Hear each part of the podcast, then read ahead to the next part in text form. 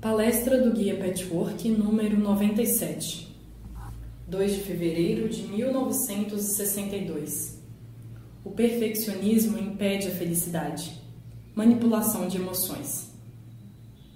Saudações, meus mais queridos amigos. Deus abençoe cada um de vocês. Abençoada é esta hora. Abençoado é seu trabalho. Muitas pessoas se esforçam com toda sinceridade para encontrar Deus. No entanto, se lhes fosse perguntado o que exatamente querem dizer com isso, de que forma imaginam que isso aconteça, teriam dificuldade para dar uma resposta significativa. Em tais vagas esperanças e esforços, o homem frequentemente, sem ter consciência disso, se encontra numa ilusão tem um conceito incerto de algo que nem ao menos pode identificar com precisão. No entanto, naturalmente, existe o que se chama encontrar Deus. Na verdade, de modo saudável, esse é um processo muito concreto. Não há nada indefinido, irreal ou ilusório a este respeito. Ao falarem de encontrar Deus, muitas pessoas pensam em coisas muito diferentes. Encontrar Deus, na realidade, significa encontrar o eu real. Se você encontra a si mesmo de algum modo, você está em relativa harmonia. Você entende e percebe as leis do universo.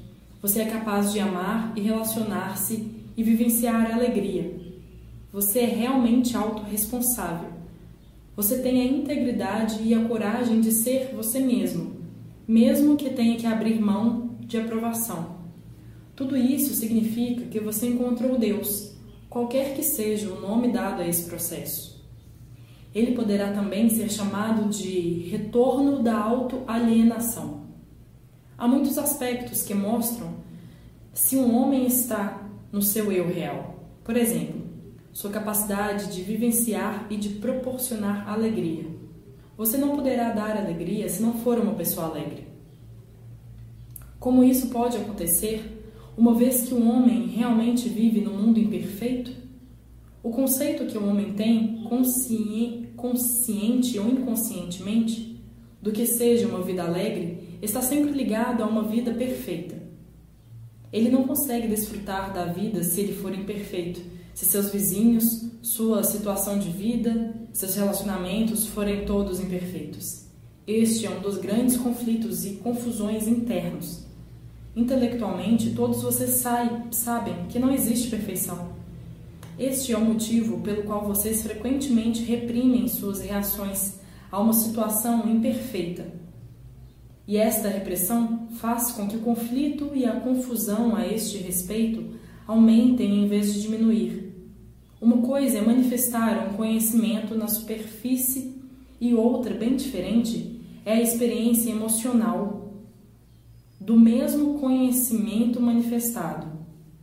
Ao longo deste trabalho, vocês frequentemente se depararam com incongruências desse tipo.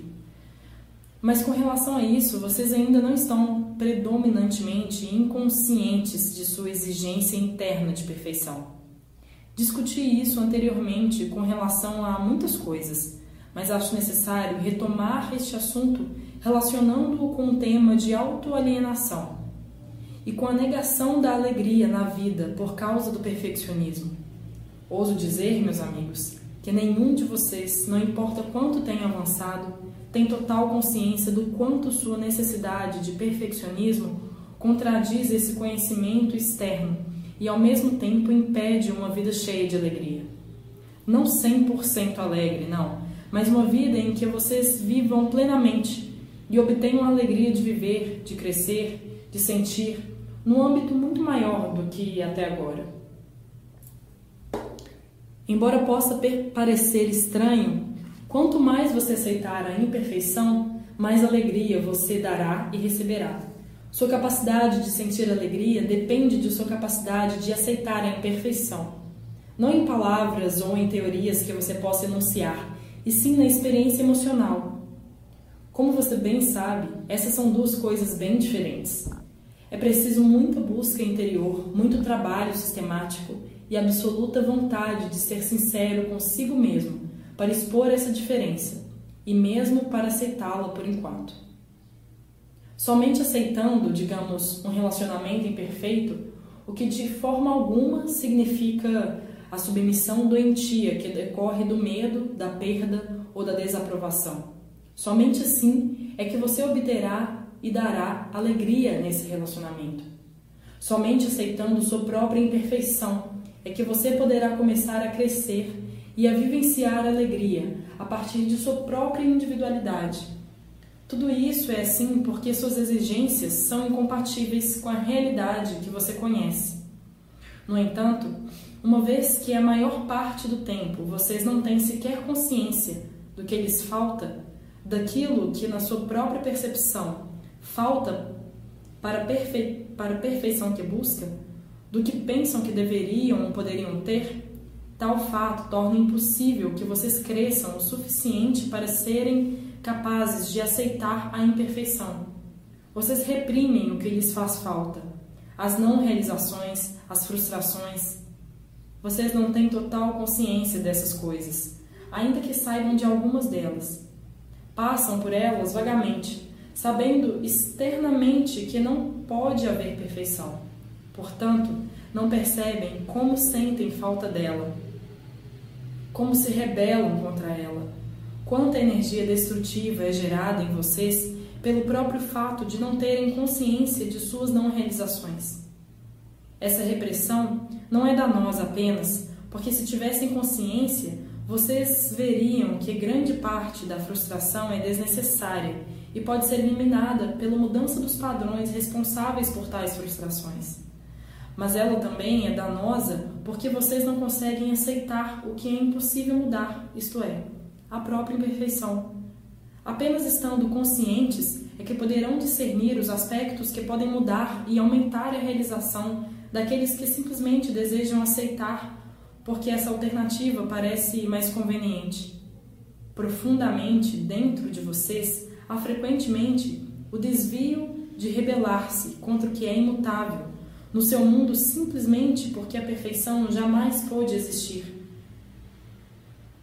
Ao mesmo tempo, por outro lado, vocês ficam estagnados em seus processos de crescimento por causa do perfeccionismo, de forma que vocês não mudam para padrões internos que lhes trariam muito mais realização do que têm agora. Um passo importante para se tornarem vocês mesmos é dar-se o luxo de encarar seus desejos, faltas de realização, seus anseios, suas queixas contra a vida, ou o destino, ou os outros, ou contra si mesmos. Descubram os aspectos em que se sentem lesados. Vocês se ressentem de que algo seja imperfeito. Para aceitar plenamente a imperfeição, primeiramente, vocês devem tornar-se plenamente conscientes do seu ressentimento para com a imperfeição. E somente quando vocês tornarem plena, tomarem plena consciência do seu ressentimento contra a imperfeição é que começarão a aceitá-la. E somente à medida que aceitarem a imperfeição é que poderão ter uma vida alegre, desfrutar de alegria nos seus relacionamentos. Mas enquanto lutarem conscientemente por um perfeccionismo que não existe na sua terra, sem ter consciência de fazê-lo, vocês não poderão aceitá-lo e, portanto, suas vidas, seus relacionamentos serão insatisfatórios. Vocês não poderão crescer e, dessa forma, mudar o que pode ser mudado e que poderia ser muito melhor, embora jamais seja perfeito. De imediato, parece um paradoxo que vocês somente sejam capazes de sentir alegria se aceitarem a imperfeição, que só sejam capazes de crescer se aceitarem a própria imperfeição. Mas se vocês realmente pensarem sobre isso, verão que é assim. Parece fácil, mas não é sempre fácil porque vocês estão tão inconscientes de suas reações e sentimentos e, portanto, há tantos subterfúgios, tantas frestas ou frestas ocultas que fazem a tomada de consciência de tudo isso um processo que exige sua plena atenção e verdadeira vontade interior. Ainda assim, uma vez que vocês tenham avançado um pouco nessa questão, será a coisa mais simples do mundo, porque é a verdade. Mais uma vez, a questão da verdade. A realidade ou verdade do seu mundo é a imperfeição. e a realidade ou verdade do estado pessoal de sua alma e de suas emoções é sua queixa contra a imperfeição. Apenas encarando a verdade e aceitando-a, encarando a verdade de ambas as questões, é que vocês terão uma, uma base sólida a partir da qual poderão prosseguir. Mesmo os passos deste mesmo patchwork são permeados por essa atitude perfeccionismo, perfeccionista, por mais sutil que ela seja. Eu já devia ter resolvido meus problemas, não posso ser feliz enquanto meus problemas não forem resolvidos. Portanto, devo ser impaciente, compulsivo e agitado com relação a eles. Não posso viver no presente e devo sim, de alguma forma, sempre procurar viver no amanhã, quando espero serei perfeito de modo a vivenciar a felicidade perfeita, o amor perfeito, relacionamentos perfeitos. Essa atitude nunca é consciente, nunca é enunciada dessa forma. No entanto, se suas emoções fossem traduzidas, frequentemente expressariam exatamente isso. Toda vez que se torna claro que vocês, para vocês, que jamais resolverão todos os seus problemas nessa vida, vocês têm a tendência a sentir-se desanimados, ou mesmo a sentir: para quê? Por que então devo encarar todas essas verdades sobre mim mesmo? Tal reação mostra exatamente a atitude perfeccionista para com seu processo de crescimento. Sua expectativa inconsciente é perfeição total, não crescimento passo a passo. Não é preciso que vocês sejam livres de problemas. Vocês não podem ser assim. Para viver plenamente, para aumentar sua consciência, para aumentar contínua e totalmente a capacidade de vivenciar plenamente as emoções, vocês não precisam ser perfeitos desde já. Tudo que têm a fazer é olhar para dentro e avaliar o que vocês veem, fazer escolhas interiores, o que pressupõe flexibilidade para mudar. Se isso acontecer, vocês se tornarão menos imperfeitos, mas somente se aceitarem a imperfeição. Pois sem fazê-lo, vocês nunca poderão ser flexíveis o bastante para mudar. Sua pressa e vergonha por não serem perfeitos cria uma parede rígida que torna o crescimento e a mudança impossíveis. O problema é que o homem, com muita frequência, é prejudicado pela atitude ou barra ou. Ou ele sente que tem obrigação de lutar pela perfeição imediata, de negar a imperfeição que ainda há nele, ou ele desiste inteiramente de toda luta pela evolução. Para ele, aceitar a imperfeição significa então ficar estagnado e nem sequer tentar qualquer crescimento e mudança. Esses dois extremos são interdependentes, da mesma forma que todas as que todas as atitudes extremadas.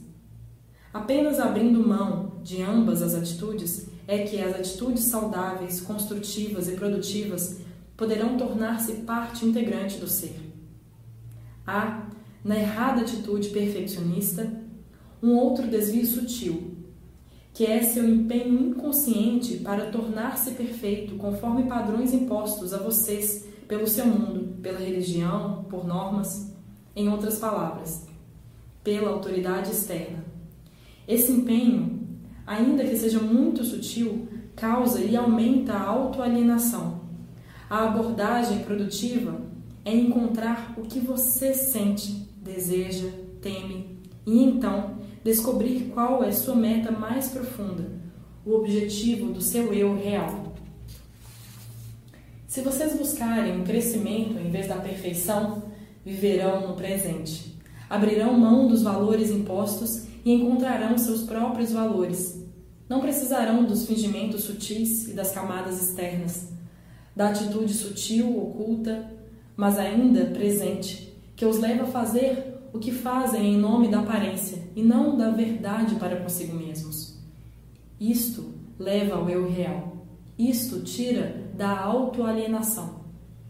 Tudo isto os levará a um estado de identificação consigo mesmos, a estar ancorados em si mesmos e não em camadas externas. Muitos de vocês dirão rapidamente: Ó, oh, eu não finjo, eu não faço coisa alguma em nome da aparência.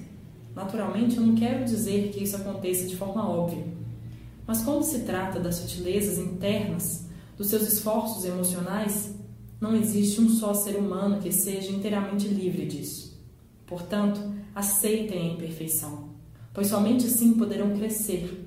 Se não aceitarem, vocês não poderão crescer. A própria existência do seu perfeccionismo impede o crescimento, causa rigidez e radicalismo interno. É tão inculcada no homem a tendência a manipular e influenciar suas emoções, o livre fluxo dos seus sentimentos, que mais uma vez levará um tempo considerável, observação e atenção da parte de vocês para que percebam gradualmente de que maneira estão realmente fazendo isso. Mais uma vez, é o perfeccionismo que os leva a fazê-lo. Uma vez que muitas emoções na superfície da sua mente inconsciente são imperfeitas, vocês tentam, por meio da imposição, colocar emoções verdadeiras sobre elas. E se a vida emocional de vocês não consegue funcionar de forma natural e orgânica, livre de comandos sobrepostos, como é que vocês podem ser seu eu real? O eu real sempre ousa ser espontâneo a espontaneidade fica fora da cogitação. A espontaneidade fica fora de cogitação quando as emoções estão bloqueadas. E esse bloqueio pode acontecer de muitas formas sutis. Ele pode até mesmo acontecer sob a forma de uma manifestação emocional exagerada, que pode fazer com que se sintam tentados a acreditar que não estão absolutamente direcionando o livre fluxo de suas emoções a dramatização excessiva, o exagero, convencer-se de ter sentimentos mais fortes do que os que realmente existem, tudo isso já discutimos antes. Vamos agora examinar esse fenômeno à luz da autoalienação. Vamos entender por que esse processo aparentemente inócuo é tão prejudicial. Mas vamos primeiramente examinar uma outra forma de manipulação de suas emoções, impedir que elas se manifestem plenamente negar sua intensidade. Ambos procedimentos interferem com o fluxo natural. Em ambos os casos, não se confia que a vida emocional possa funcionar e não se estimula seu crescimento. Em ambos os casos, um tipo errado de cuidado, um medo irreal e uma vontade impositiva desempenham um papel nas motivações inconscientes. Ambas as formas podem, podem ser, e a maioria das vezes o são, usadas pela mesma pessoa. Em que situação se usa uma determinada maneira ou outra depende de muitos fatores, tais como a estrutura da personalidade, as fal falsas soluções, os problemas da vida, etc, etc. A percepção, a observação da forma como os sentimentos não têm permissão para funcionar de sua forma natural torna-se uma tarefa em si, e somente após muitos avanços neste trabalho será possível realizá-lo. Os fatores que mais determinam a escolha de uma das duas alternativas são o medo e a corrente de força. Esta se deve à forte repressão de suas necessidades, que se tornam cada vez mais intensas, porque vocês não têm consciência delas, pelo menos de sua intensidade. No momento que se tornarem plenamente conscientes de, uma necessidade e compreenderem todos os seus aspectos, a pressão relaxará, bem como a compulsão, que, pelo menos parcialmente, fazem com que vocês manipulem as emoções verdadeiras. A pressão das necessidades não reconhecidas faz com que vocês aumentem suas emoções de forma desproporcional à intensidade real delas. Assim, de certa forma, vocês dizem conscientemente: se minhas emoções forem fortes o suficiente, eu serei satisfeito. Ou, se acontecer de você ser uma pessoa mais medrosa e permissiva e permi... ou se acontecer de você ser uma pessoa mais medrosa e pessimista, você não admitirá absolutamente que elas existam, muito menos a pressão delas. E assim, você fará com que essas emoções desapareçam, isto é, da sua consciência. Em ambos os casos, você não se permite o luxo de deixar que as emoções fluam, de observá-las, de aprender com elas e de reconhecer o verdadeiro estado delas dentro de você. Tornar suas emoções mais fortes ou mais fracas do que elas realmente são é uma manipulação forçada que enfraquece o funcionamento delas. Suas qualidades de intuição, criatividade e espontaneidade não poderão manifestar-se. Você substitui as faculdades emocionais por outras e assim cria desequilíbrio e desarmonia. A riqueza de sentimentos fica prejudicada e assim você empobrece. Você passa a viver como se de forma periférica, que é a forma superficial de viver que falei anteriormente. A plena consciência do que você realmente sente e quer deve ser o primeiro objetivo no que se refere a isso. Relaxe, por assim dizer, e permita que seus sentimentos venham à superfície de sua consciência. Isso nem sempre quer dizer agir conforme um impulso, mas quando esses sentimentos se mostram com sua intensidade natural ou falta de intensidade, se comparados com o que você pensava que sentia, sem aumentá-los ou diminuí-los, você terá uma noção do que significa ser o seu eu real. Isso também lhe dará uma visão muito diferente de certos problemas de sua vida e de si mesmo. Vocês repetidamente perguntam: Como posso saber o que é meu eu real? Estou tão acostumado com essas camadas falsas, essas camadas sobrepostas, defensivas, que elas se tornaram uma segunda natureza e eu não sei mais qual é o meu eu real e qual é o mecanismo de defesa protetor. Para observação do exagero emocional comparado à repressão, vocês finalmente verão de que forma o eu real reage frequentemente num ponto entre o alto e o baixo, e também de que forma seus sentimentos reais, quando não manipulados por necessidades das quais vocês não têm consciência, criarão uma situação interna muito diferente, portanto, eventualmente, uma situação externa diferente. Este não é exatamente o tipo de trabalho que você possa fazer nas suas sessões individuais. Ele poderá vir à tona e o fará para que seja discutido, mas a consciência disso só poderá ser alcançada por meio da observação tranquila, quando você estiver só. Naturalmente, todo o processo desse trabalho individualmente e nos seus grupos faz com que você se torne mais e mais consciente do que realmente se passa dentro de você. Mas a verdadeira descoberta da forma como você realmente se sente, contrariamente às emoções manipuladas de até agora, virá quando você relaxar sozinho e permitir que seus sentimentos reais aflorem.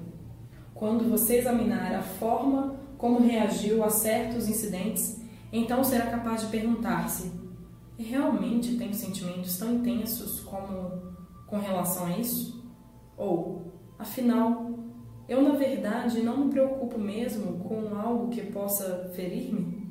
Você perguntará a si mesmo se seus medos, desejos ou princípios arregados aos quais você acha que deve obedecer não são responsáveis pelo exagero ou atenuação de suas emoções, Será que não é um dos seus deves com relação a outra pessoa, a si mesmo, o responsável pela manipulação dos seus sentimentos naturais autênticos? Qualquer que seja a verdade sobre seus sentimentos, ela não poderá ser encontrada por pessoa alguma, exceto por você. Mas, à medida que você se condiciona a observar seus sentimentos reais, sem qualquer tipo de manipulação, uma nova força, uma nova certeza virá de dentro de você, porque esses sentimentos reais, não manipulados, vêm do seu eu real.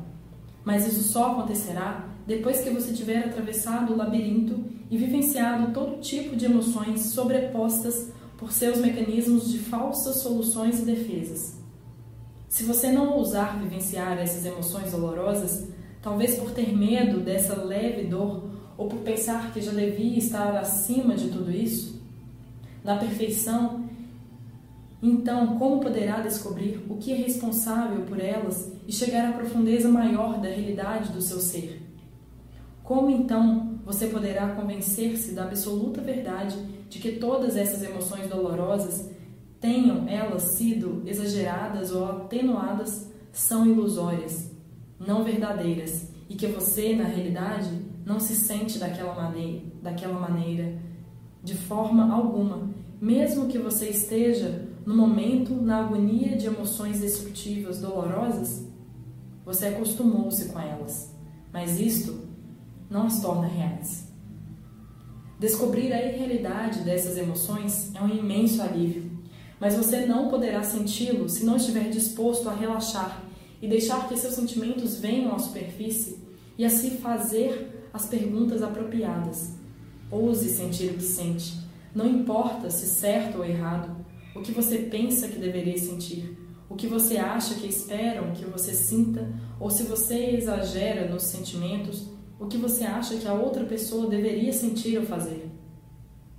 Pois este é, geralmente, o principal motivo para exagerar a intensidade dos sentimentos. É uma maneira de forçar o outro. Portanto, observem isso, meus amigos. Todos vocês têm ambas as forças de manipular suas emoções. A dramatização excessiva está relacionada com a falsa solução do poder. A repressão dos sentimentos está ligada com a falsa solução da retirada, a falsa serenidade, a fuga da vida e da experiência. Ambas as alternativas levam à superficialidade, que não é a experiência real.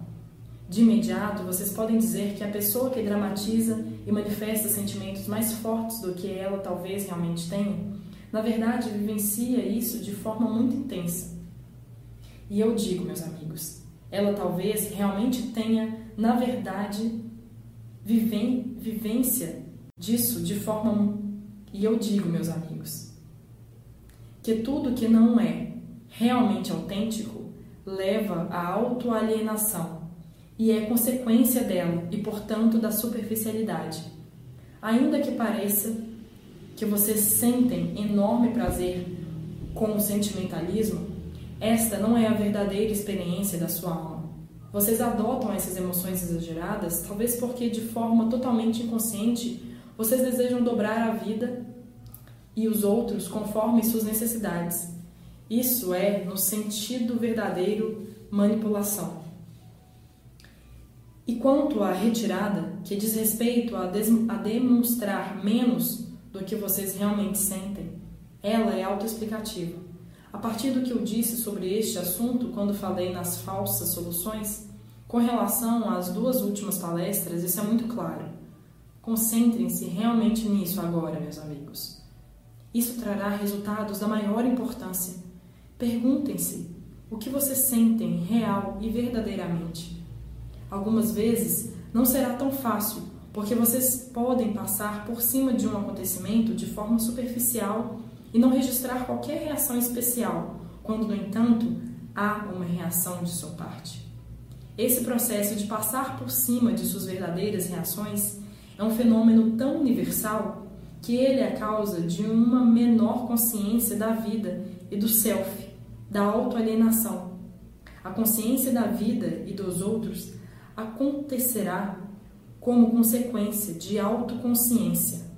E a autoconsciência é exatamente este processo de reconhecimento da forma como vocês reagem, real e verdadeiramente. Talvez externamente vocês não reajam de forma diferente da reação interna.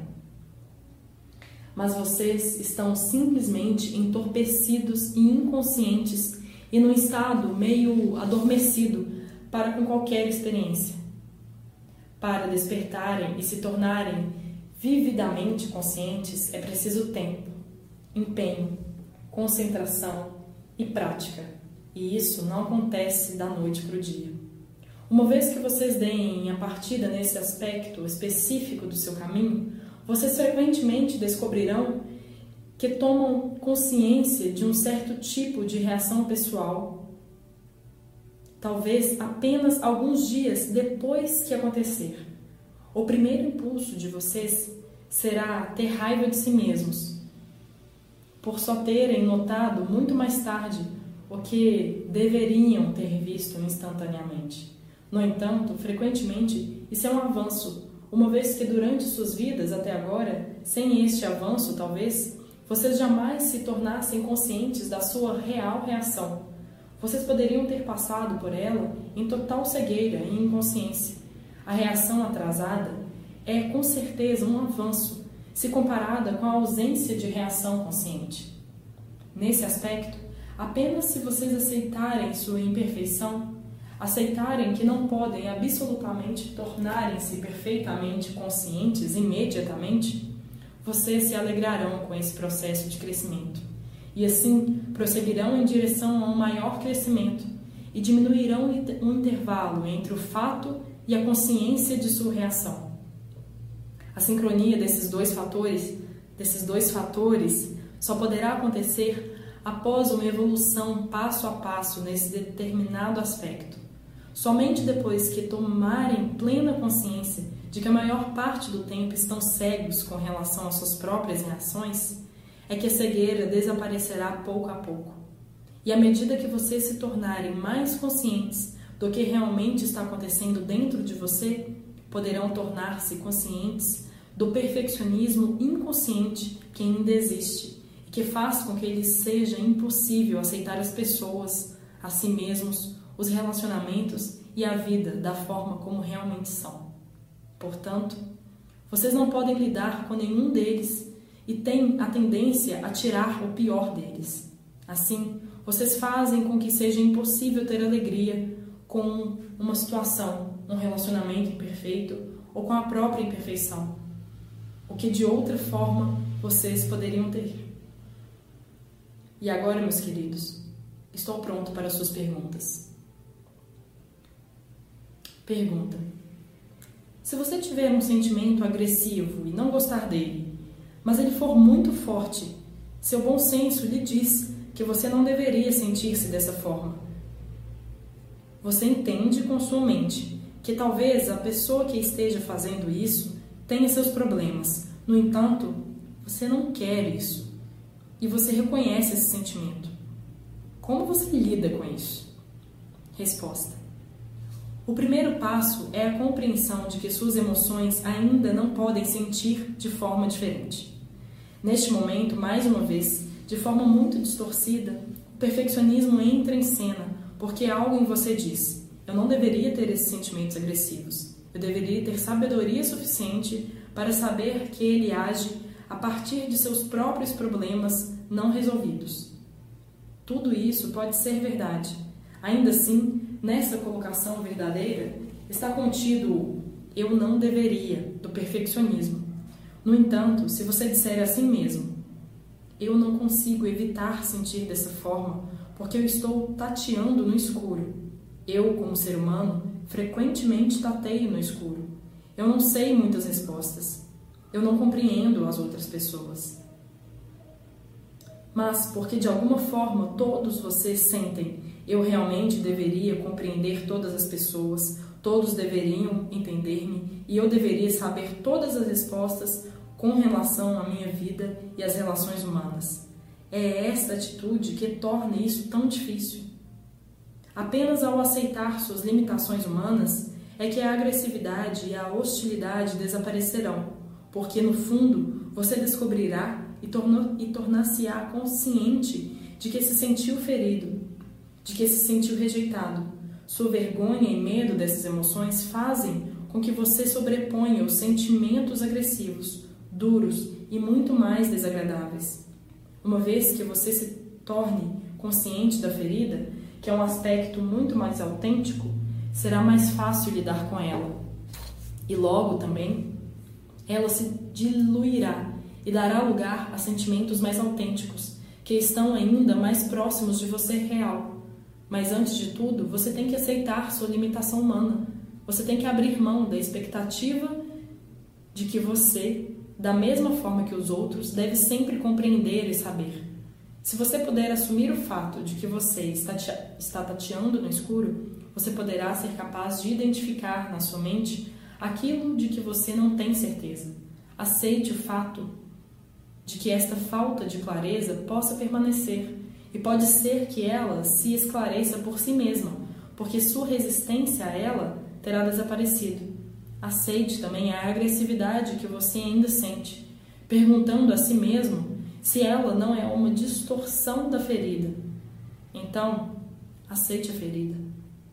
Dessa forma, você poderá descobrir uma resposta muito antes do que na pressão compulsiva e confusa de que você já devia não sentir agressividade. Você entendeu isso? Pergunta. Esse tipo de aceitação alegre e gentil da falta de perfeição não pode levar a uma perda da aspiração por mais evolução? Resposta: De forma alguma. Eu falei sobre isso, acredito, de forma mais ampla nessa palestra. Quando você a reler, entenderá. Deixe-me apenas repetir. Faça uma distinção entre perfeição e crescimento. Se você deseja, se você deseja crescer e se perceber que só pode crescer um passo de cada vez, embora ainda esteja longe da perfeição, não haverá como estagnar. A aceitação da imperfeição não significa desejo de ficar estagnado. Significa apenas que você sabe que jamais poderá tornar-se perfeito nessa vida, mas deseja, com todo o seu coração, crescer e mudar em todos os aspectos possíveis. Nisto há uma clara diferença. Como eu disse, esta é a única maneira de você crescer. No entanto, se você for perfeccionista, isso causará tanta tensão, levará a tanto desânimo e rigidez e falsidade que o crescimento se tornará impossível. Você já tem conhecimento disso até certo ponto. Em todos os aspectos em que você descobriu esta grande autoimagem idealizada, com todas as suas exigências tirânicas sobre você, com todos os deves e tem que, você agora verá que exatamente no aspecto em que ela existe é que você não cresceu. Você só evoluiu nos aspectos em que esta autoimagem idealizada não dominou. O perfeccionismo causa a falsidade e a rigidez, e isso impede o crescimento e a evolução, tanto quanto a mudança. Somente quando você puder relaxar com relação às suas imperfeições, quando você ficar à vontade com relação a elas e não precisar fingir para escondê-las, só então você crescerá. Só então sua alma estará em condições de crescer. Só então o caminho estará aberto para o crescimento. Pergunta: Posso perguntar sobre este tema também? Para discernir meta de direcionamento e compulsão, você poderia explicar como isso entra no ciclo do orgulho, obstinação e medo? Repetindo. Para discernir meta de direcionamento e compulsão, você poderia explicar como isso entra no círculo do orgulho, obstinação e medo? Resposta: Nos aspectos em que há perfeccionismo, o qual impede o crescimento em vez de estimulá-lo, a todos os três: orgulho, obstinação e medo. Há o orgulho de querer ser perfeito, de precisar ser perfeito. E uma vez que uma parte sua sabe que você não é perfeito, você finge ser. Mais uma vez enfatizo: isso não se refere a você como um todo. Pode haver aspectos do seu ser em que você é bastante descontraído e livre e não finge mas pode haver muitos aspectos do seu ser nos quais emocionalmente, se não intelectualmente, você sente que não consegue admitir certas coisas. Aquilo que pode parecer-lhe uma imperfeição pode não parecer da mesma forma a outra pessoa e vice-versa. Você pode ter vergonha de não vencer sempre em certas áreas da sua vida e, portanto, fingir, ao passo que não o fazem outras. Este fingimento não é abertamente exposto, mas uma tensão interna muito mais sutil. Ou a rejeição ou o fracasso pode subjetivamente ser uma imperfeição da qual você se envergonha, e nos aspectos em que houver tal vergonha, necessariamente haverá máscara. Tudo isso contém um orgulho feroz. A obstinação diz: Eu tenho que já ser perfeito uma vez que se sabe muito bem que isso não é verdade. Tenta-se adotar pelo menos uma perfeição superficial. Mais uma vez, isto é máscara. Tanto o orgulho quanto a obstinação levam ao fingimento, ou para expressá-lo, como outras palavras distanciam da verdade. ou para, ou, para expressá-lo com outras palavras, distanciam da verdade. Tudo isso é tão sutil que é quase impossível compreendê-lo se você não viver neste caminho, se você não tiver percebido aspectos do seu ser emocional ocultos da visão e da consciência, quando você não coloca como sua meta a exposição deles. Se você não tiver envolvido nesse processo de autodescoberta, estas serão apenas palavras que não significarão muito para você. Ou, se o fizerem, poderão significar algo no momento, mas serão esquecidas rapidamente.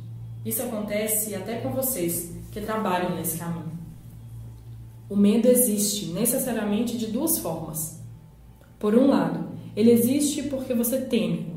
Se não for perfeito, serei infeliz ou não aceito, ou não amado. Ou então, se a outra pessoa for imperfeita, ela impedirá a minha felicidade. Você tenta tirar esse medo constantemente do seu caminho, com a obstinação e o orgulho das, da máscara. Então, ao segundo medo, que é especialmente venenoso e que é o medo da exposição, de que você não seja tão perfeito quanto acha que deveria ser, que sua máscara possa ser vista.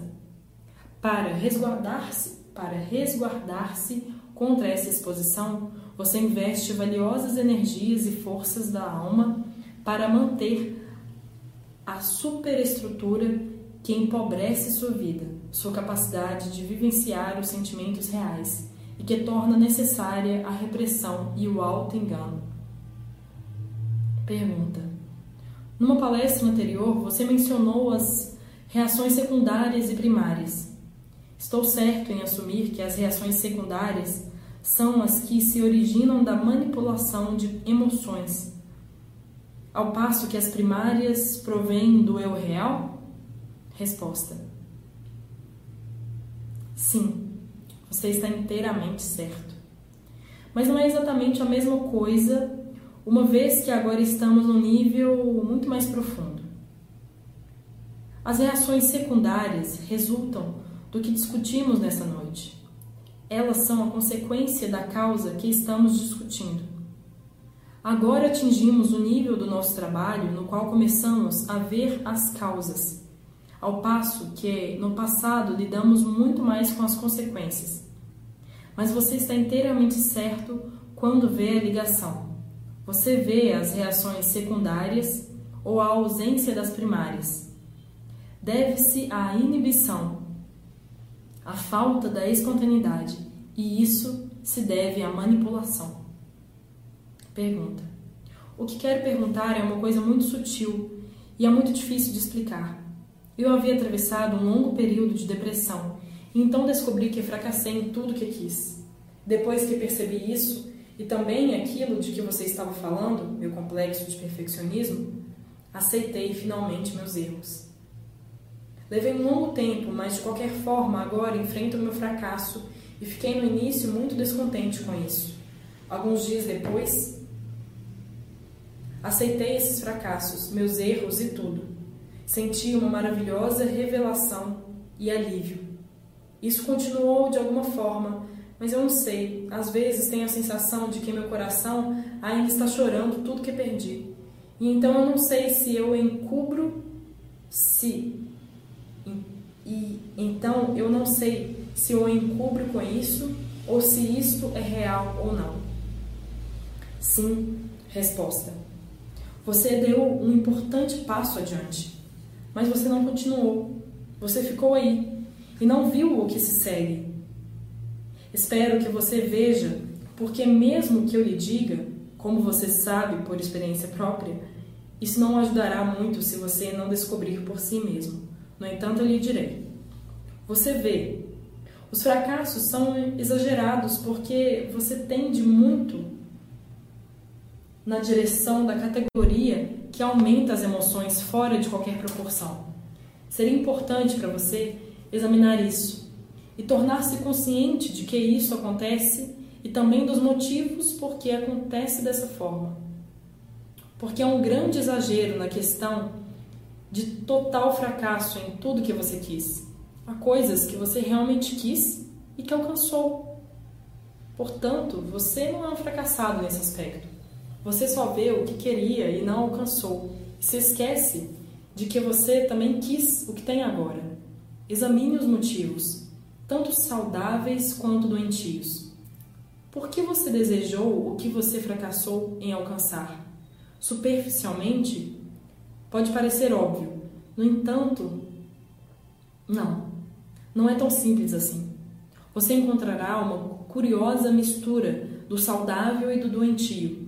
Você descobrirá que, em parte, suas razões para querer algo que era perfeitamente normal eram direcionadas por motivos imaturos, sobrepostos, muletas em vez da realidade do seu próprio ser. Por outro lado, descobrirá que as motivações sadias que você não deixou atuar foram colocadas de lado devido ao seu perfeccionismo. Você impediu seu próprio desenvolvimento criativo simplesmente por causa do seu perfeccionismo, de modo que tanto os motivos sadios quanto os doentios contribuíram para a não realização ou não fracasso. Você escolheu a meta a partir de motivações parcialmente doentias e impediu-se de alcançar a meta inteiramente por razões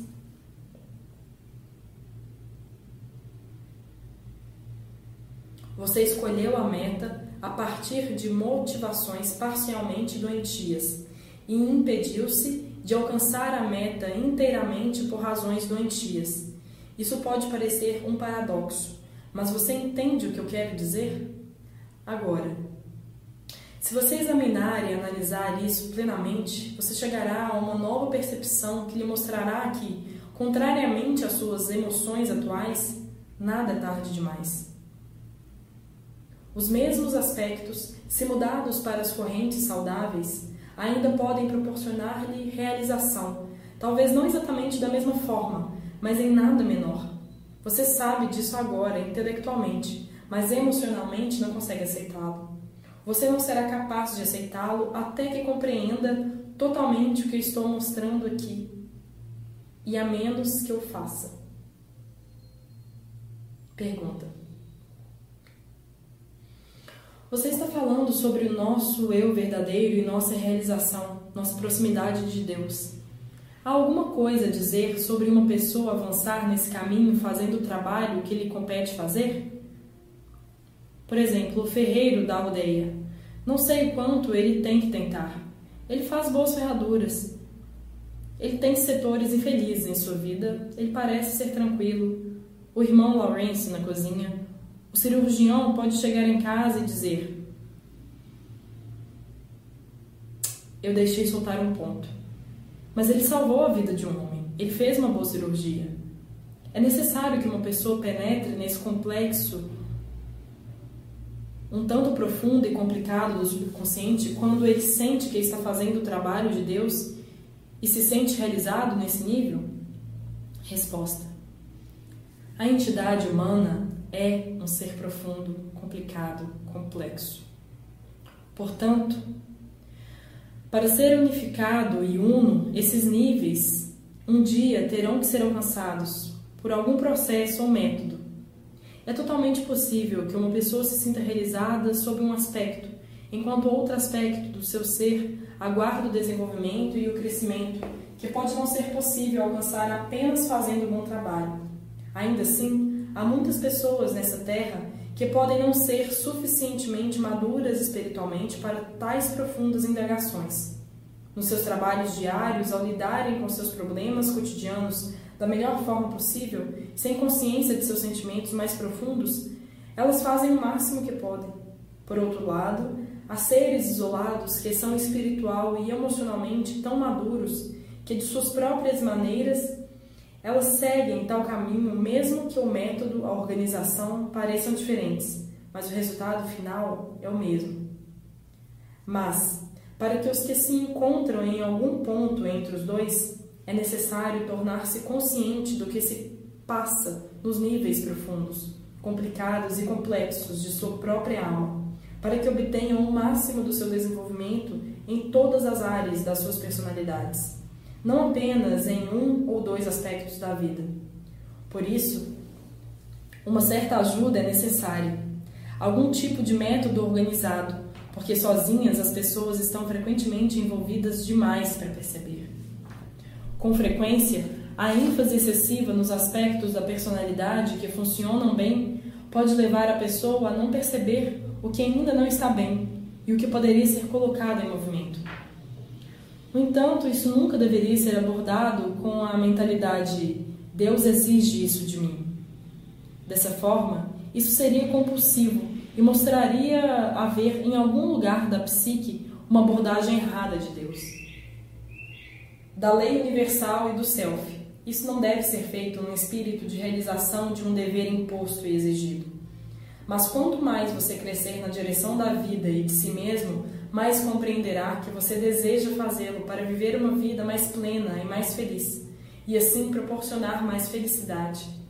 Você, você desejará penetrar em sua resistência e encarar o que você suspeita que esteja lá, mas que gostaria que não estivesse. Não é tanto uma questão de necessidade, é uma questão de obter a melhor e mais plena, mais significativa experiência de sua vida em todos os aspectos possíveis, não apenas no trabalho. Conhecer a própria mente inconsciente não é algo totalmente separado da alma, do ser. É na realidade o contrário. Em última análise, não é possível crescer espiritualmente ao máximo sem fazer uma análise de sua psique, ou qualquer outro nome que isso receba. Não há separação entre a vida espiritual e o processo psicológico. Se você o considerar do ponto de vista de ver a verdade em si mesmo. Isso é tão simples embora certamente não seja fácil. Boas ações estão bem, mas há um ponto no desenvolvimento do homem em que está em jogo, em que o que está em jogo é mais do que as ações boas, gentis, úteis e a realização do próprio trabalho de forma competente. Sejam abençoados, todos vocês. Continuem com seu trabalho, seu crescimento passo a passo pois para isso é a glória da sua vida. Não é para cumprir uma tarefa, e sim para tornar-se mais capaz de estar na alegria e assim ser capaz de proporcioná-la na sua vida imperfeita, com seus relacionamentos imperfeitos. Sejam abençoados, meus amigos. Fiquem em paz. Fiquem com Deus.